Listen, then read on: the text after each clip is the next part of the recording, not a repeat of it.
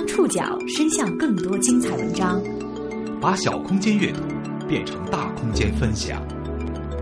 报刊选读，报刊选，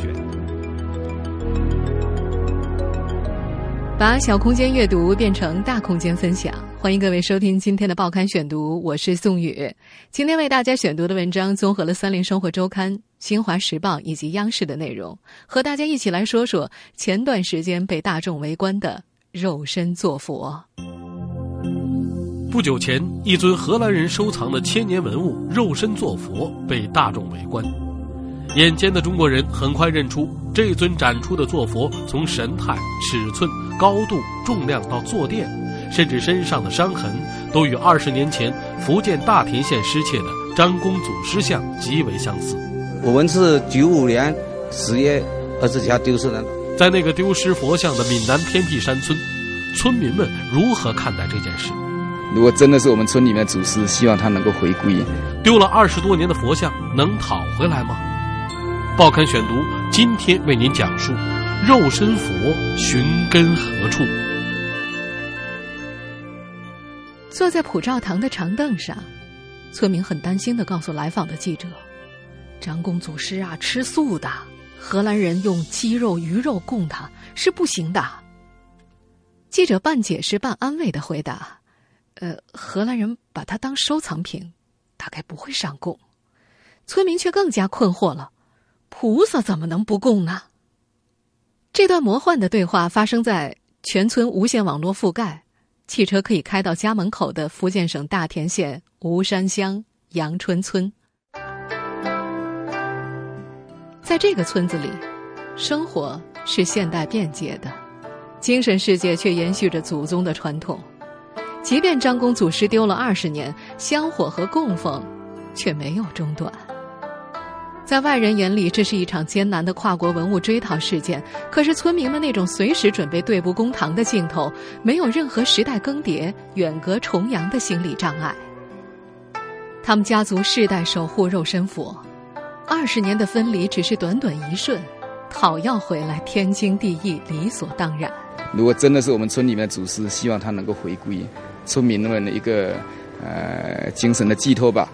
林永团家就在供奉张公祖师的普照堂斜对面，距离不过十几米。从小到大，没事儿他就在普照堂里玩耍。他陪了张公祖师二十多年。实际上，林氏宗族四十岁以上的男人都对张公祖师非常熟悉。他们中的许多人都在迎菩萨的时候给肉身佛抬过轿子。今年三月十六号，吃过午饭，林永团拿着手机上网消遣，一则新闻引起了他的注意：匈牙利自然科学博物馆正在展出一个内藏打坐和尚的镀金佛像，佛像的坐垫上写着“张公六全祖师”字样，新闻还配了张佛像的照片。林永团一看就觉得是自己村里丢的那尊佛，赶紧把照片截屏，然后打电话给老乡。那位老乡的手里有当年给张公祖师拍的照片，两个人拿着照片和网上的截图回村找老人家看。全村在轰动了，把那个相片打出来了，呃，所以老百姓就一致，呃，认可的，他的这个跟我们没有两样，因为我们杨村在这边祭奉这个张公祖师实在太久了。实际上，这则新闻已经在网上流传一段时间了。西方英文媒体使用僧人的姓名是拼音的溜劝，第一波跟进报道的中文媒体在二月底的时候都翻译成了柳泉，其中引述了荷兰研究团队佛教专家布鲁因的结论，认为这尊佛像是西辽皇帝耶律大石的老师，中国禅宗高僧柳泉的精身。三月初的时候，就有网友质疑中国记者的专业和认真程度，因为查了很多资料都没有一位叫做柳泉的宋代高僧。匈牙利的中文媒体接续跟进，在博物馆里发现，随佛像展出的还有坐垫，坐垫上有中文“张公六泉祖师”字样，所以他们推测僧人的名字叫张六全，宝像是敬仰他的弟子所雕。这个类似探索发现一样的跌宕起伏的故事，到了闽南偏远小山村里，给出了一个比专家们和记者们的推断听起来更加可靠的答案。六全不是名字，是肉身的头、身、四肢都健全的意思。六全是这样子，我们人整身的人，呃，头、胸、手、脚，整个人的全身全在，叫做六全。很快，村民们的猜测也得到了福建省文物局的确认。福建省文物鉴定中心主任张永平，主要是林氏族谱，林氏族谱上面的主要记载完过后，就是一张公六全走私，他是宋代作画，而且他这个普照坛本身是在宋代建的，那跟我们匈牙利呃那个佛像的坐垫上面的本坛普照、普照坛以及过后六全张公走私这个文字是相对应的，这是一方面。二方面就是说，它佛像。的一些特征和我们现在八九年所拍摄的佛像的一些特征是有一些相似，包括它的面部的一些造型的一些特征，包括它的整个一个身上的一些装饰，特别是它的袈裟上的张大环的一个黑色丝带系带是高度的吻合。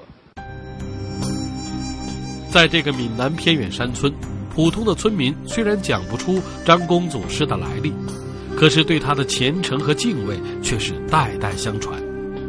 从宋朝至今，这尊佛像历经波折，甚至在文革期间，村民们还冒着坐牢的危险，将这尊佛像藏匿了十几年。报刊选读继续播出：肉身佛寻根何处？火烧村庄，土匪洗劫，抗日硝烟，多年来，这尊肉身佛历经波折。他所遭遇的倒数第二次劫难是文革初期。当时破四旧的工作队来到了阳春村，一个姓苏的队长把张公祖师称了一下，有一百三十斤重，然后就要下令烧掉。村里人阻拦住队长，说这是一尊肉身佛。队长不相信，就在佛像的左手上敲了一个洞，据说当时就流血了。队长这才作罢，准备第二天再烧。当天晚上，村里的老人家冒着坐牢的危险，连夜把张公祖师抱走，一藏就是十几年。林乐庙是一位退休的中学教师，阳春林氏族谱的掌管人，村里的历史他最清楚。讲起文革那段经历，他有种齐心协力、斗智斗勇的自豪感。那时候啊，为了防止有人胆子小被工作队吓住，讲出张公祖师藏在哪儿。所有参与的人都是单线联系啊！这工作队怀疑谁，把他叫走了，立刻就有人去他家把张公祖师抱走，换个地方藏。这前一个人即使供出谁带走佛像，也不知道这佛像转移去哪里了。新的人被工作队带走，立刻有人接力去藏佛像。风声最紧的时候，家里藏不住，就藏到存地瓜的窖里，满山的石洞里。还有比阳春村更加偏远的东浦村。上世纪八十年代初，阳春小学的校长徐有武找人修补破四旧工作队敲破的那个洞，都还是挑了个黄昏时间，不敢声张。一直到改革开放的风气越来越浓，社会的关注点转移到怎么挣钱上，没有人有兴趣扣封建迷信的帽子了，张公祖师才被迎回了阳春村。肉身佛躲过了破四旧，供奉他的古建筑普照堂却在上世纪七十年代被拆掉了，两块牌匾被当作废木料卖到了泉州。普照堂的原址上建了一座土墙的二层楼，张公祖师被迎回来之后安置在一楼大堂的正中间。村里一开始雇了一个道士照看张公祖师，每个村民每年出两斤粮食给道士做报酬。一九八七年，道士离开了阳春村，周围村落又陆续传出谷物失窃的消息。为了张公祖师的安全，林氏家族成立了宗亲会来研究对策。阳春村原村主任林文书记的一个叫林乐峰的老单身汉被选出来接替道士的工作。他对守护张公祖师很积极，原来就总跟道士待在一起。当时的社会氛围，行政干部。是不能公开主持这样的事情，所以由宗亲会出面。但是林乐峰每个月三十多块钱的工资是由村集体出的。可是，一九九五年农历十月二十四日一清早，张公祖师不见了。跟着警察勘察现场的林文书记的，大门锁得好好的，侧面的土墙上被掏了一个小洞，地上还有张公祖师帽子上掉下来的金屑，看起来像是从这个洞里被偷走的。可是全村人都不相信，因为洞太小了，张公祖师的肩膀都过不去，而且帽子并没有被一起偷走，上面的金屑怎么会掉到墙根下面呢？文革十几年，藏得那么辛苦，都熬过来了。张公祖师却在这样的时候被偷了，参与过藏佛的老人好多都哭了。普照堂门口的小广场上站满了愤怒的林家后裔，村民们要求按照族规把嫌疑最大的林乐峰吊起来审问。当时出警的派出所所长让村民们不要逼林乐峰，如果他自杀了，林家后裔要负责任。他这么一说，就像是给村民们泼了盆冷水，谁也不能对林乐峰怎么样。可警察也没有带林乐峰去询问，这件事儿就这么过去了。林乐峰后来跟村民们讲，等他临终的时候会把这件事儿说清楚。可是几年前林乐峰猝死在家门口，张公祖师怎么丢的，也就成了谜。张公祖师的肉身佛丢了，但这二十年来，在这个偏僻的闽南小山村，对张公的供奉却一直没有停止。他是每个村民心里的神圣存在。报刊选读继续播出：肉身佛寻根何处？阳春村现在的位置有点偏远，从县城一路开车过去，要在一个村子很不显眼的小岔道插进去，再蜿蜒曲折攀上盘山路才能够到达。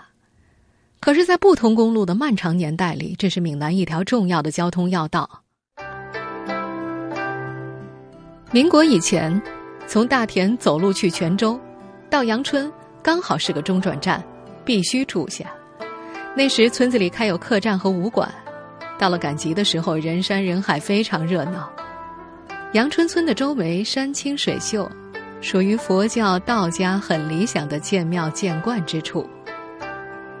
大田县博物馆馆长陈其忠说：“因为往来人口多，这里的香火一直到清朝中后期都很兴旺。”除了供奉张公祖师的普照堂和林家祠堂，还有一些其他的庙。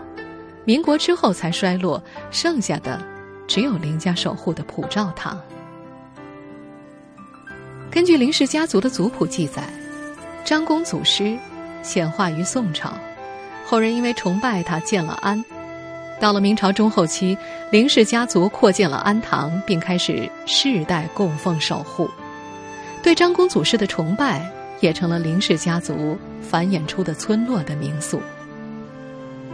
这尊肉身佛已经丢了二十年，可是村子里对张公祖师的崇拜却没有中断过。林氏宗族又请了一尊张公祖师的像，每年的农历十月初五和春节依旧非常热闹，香火旺盛。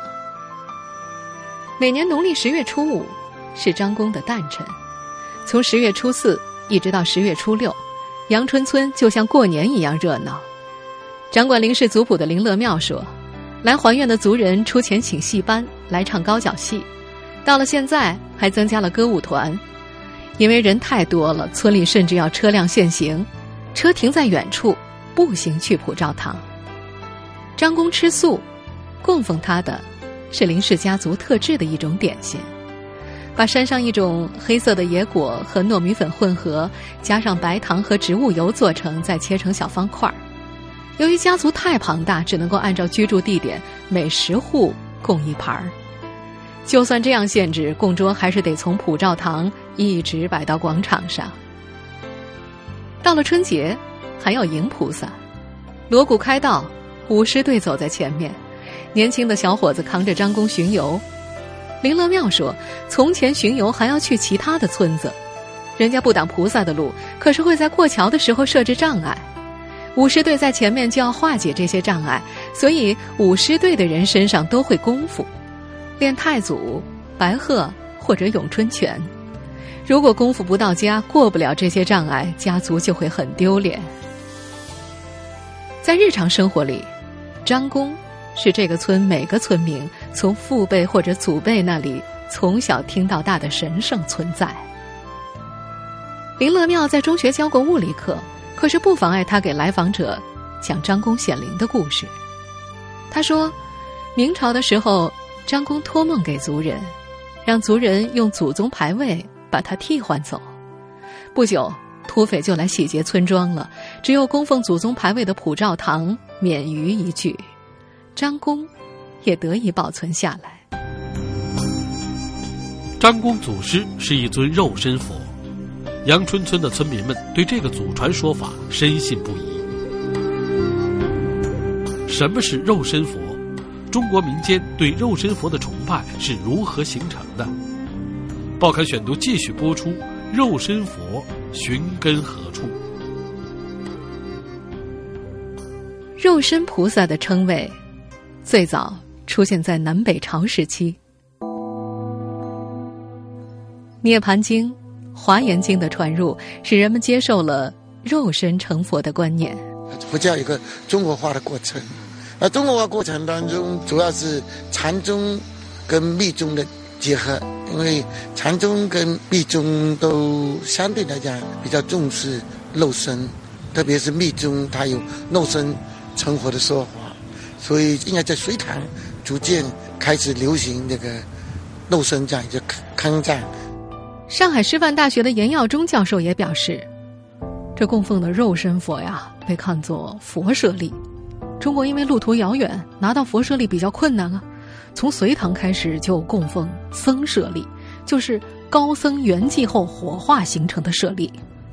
从肉身菩萨到肉身佛，从佛舍利到僧舍利，贯穿始终的是对舍利的崇拜。老百姓并不懂高深的佛法，他们把肉身菩萨和肉身佛统称为肉身佛。严耀中教授说，民间的肉身佛还受到了道教的影响，因为道教中的成仙就是肉身成仙，而老百姓对肉身佛的崇拜跟圣贤崇拜有密切的关系。中国社科院宗教所研究员陈进国表示，圣贤崇拜就是祖有功。崇有德的观念，百姓崇拜对国家、对地方社会有功的人。就这样，本土的圣贤崇拜与佛教的舍利崇拜融合，就形成了中国民间独特的圣僧崇拜。林氏家族的族谱里没有记载张公祖师这尊肉身佛形成的过程。中国社科院宗教所研究员陈进国说。有的肉身佛是自然不腐，能够保持肉身绵软的状态；有的是通过做缸的方法进行特殊处理。什么叫做缸呢？圆寂的高僧盘坐缸中，封缸三年再打开，如果肉身没有受到虫咬侵蚀，证明高僧已经肉身成佛。与埃及的木乃伊需要掏出内脏抽干水分。填充防腐物不同，中国传统观念里的遗体是很神圣的，僧人完全靠自身的努力，少进食，少饮水，在生前就将体内的脂肪、水分消耗殆尽，保证圆寂之后肉身不被腐蚀。最早时，肉身佛在肉身外面并不涂漆塑金，后来因为崇拜的原因，为了防止肉身损坏，才开始涂漆。漆里面添加香料或者金粉，一代一代涂的多了，就同泥塑佛像的外形没有什么两样了。文革时期，肉身佛被破坏的很厉害。泉州地方学者吴松柏表示，那个时候大家都来不及转移，而且在那种汹涌澎湃的气势里，如果被工作队发现就完了。距离阳春村不远的泉州永春县，有一尊香火很旺的武功祖师。就是那时候毁掉的，但是中国社科院宗教所研究员陈进国也强调，即便这尊武功祖师不存在了，当地还一直流传着武功祖师的神奇。据说他的肉身一直烧不坏，最后请了一个道士做法，才烧掉了。也正是由于这样的精神崇拜一直存在。追讨丢失的肉身佛，对于阳春村的村民来说是一件天经地义、理所当然的事情。于他们而言，无论肉身佛讨没讨回来，祖辈的传统一直在延续。报刊选读继续播出：肉身佛寻根何处？一九九五年，张公祖师被盗之后，福建大田县公安局曾经根据村民们提供的可疑车牌号追到了永春县，可查到最后，那辆车已经报废了，线索中断，这个盗窃案就挂了起来。林氏家族的村民心里过不去这个坎儿。连文革都躲过了，却在风气逐渐开放的时候丢了传家宝，如何对得起祖宗呢？林氏宗亲会悄悄地向每个人收了五块钱作为找佛的经费，开始派人出去搜寻。全村的村民呢，有些昏头就近去查访，远的到我们的厦门呐。福州啊，那是有的泉州啊，佛教的比较集中的地方，我们去查看查找。一直到前几年，村里外出打工的年轻人还被老人要求到当地的庙里去看一看，会不会找到张公祖师。而肉身佛这次在匈牙利重现，让林氏宗族流传的张公祖师灵验的传说又添了一个例子。一位叫林环镇的村民告诉来访的记者，二零零八年。村里的一位老人家就梦见张公祖师要回村里了，让村民们重修普照堂。村里也觉得到了重修的时机，就拿出了八万多块。林氏宗亲则集资五十二万，由那位老人负责整个工程。普照堂宋代始修，经过一千多年的多次坍塌、拆除和重建，最新版本的普照堂在一个石头垒成的高台上，比周围村民的房屋高出许多。下面有一个空旷的广场，四面青山环绕，虽然样式很乡土，可是给人一种神圣庄严感。普照堂建好了，可惜，做梦的那位老人去年去世了。这次重修，一共修了六年，张公祖师真的出现了，还等不及确认。三月二十号。在匈牙利布达佩斯的博物馆和阳春村同时举办了跪拜张公祖师的仪式。匈牙利方面参与的是福建商会会长、三名同乡刘文健、欧洲华通社社长李振。李振说，那天荷兰方面撤展的车已经来了，匈牙利博物馆帮他们争取了时间。本来约定视频只能够拍参拜的华侨，不能够拍佛像。可是，在仪式开始的时候，匈牙利的馆员调整了一下摄像机的角度，帮他们录下了佛像的视频。阳春村的跪拜非常正式，林氏家族在县新华书店工作的后裔宣读了李振所撰写的敬拜祷文，还放了几万块钱的烟花。刘文健和李振在匈牙利博物馆的探访。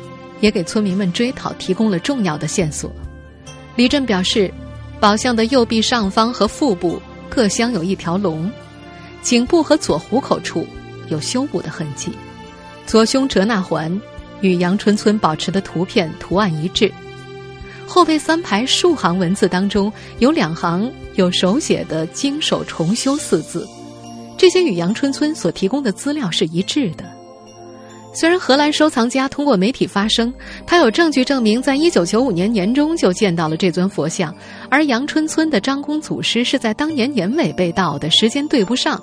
可是村民们丝毫没有把这则消息放在心上，而是全力从族谱里继续寻找证据。那天当天一下子赚了三万多块，张公祖师在我们呢心目中是占据很 分量很重的哈。那么，如果确定佛像是丢失文物，追讨的可能性到底有多大呢？中国政法大学国际法学院副院长霍正新表示，目前文物返还领域的国际公约有两个，其中一个公约适用的是馆藏文物的返还，而肉身坐佛不是馆藏文物；另外一个是一九九五年关于被盗或者非法出口文物的公约。这个公约，荷兰政府在一九九六年六月二十八号已经签订，但是出于各种原因，荷兰议会没有批准这个公约。从国际法的角度来讲，这个公约对于荷兰是没有约束力的。在这种情况下，就算证实流落到荷兰私人收藏家之手的是福建张公祖师佛像，能否追回，还是一个悬念。没有好消息，村民们也不沮丧。村里宗亲会排了值班表，每天有三个人守在普照堂接待来客。这些天，普照堂每天都聚很多人，给宗亲会捐款，商议恢复舞狮队，商议今年的十月初五要请戏班、请军乐队、请歌舞团。不管肉身佛讨没讨回来，祖辈的传统一直在延续。就像旧时题写的匾额虽然不在了，新修普照堂的时候，村民们定做了两块电子显示屏，就挂在原来匾额的位置，滚动闪烁着。原来匾额上的文字。听众朋友，以上您收听的是《报刊选读》，肉身佛寻根何处？我是宋宇，感谢各位的收听。今天节目内容综合了《三联生活周刊》、《新华时报》以及央视的内容。收听节目复播，您可以关注《报刊选读》的公众微信号，我们的微信号码是“报刊选读”拼音全拼。下次节目时间再见。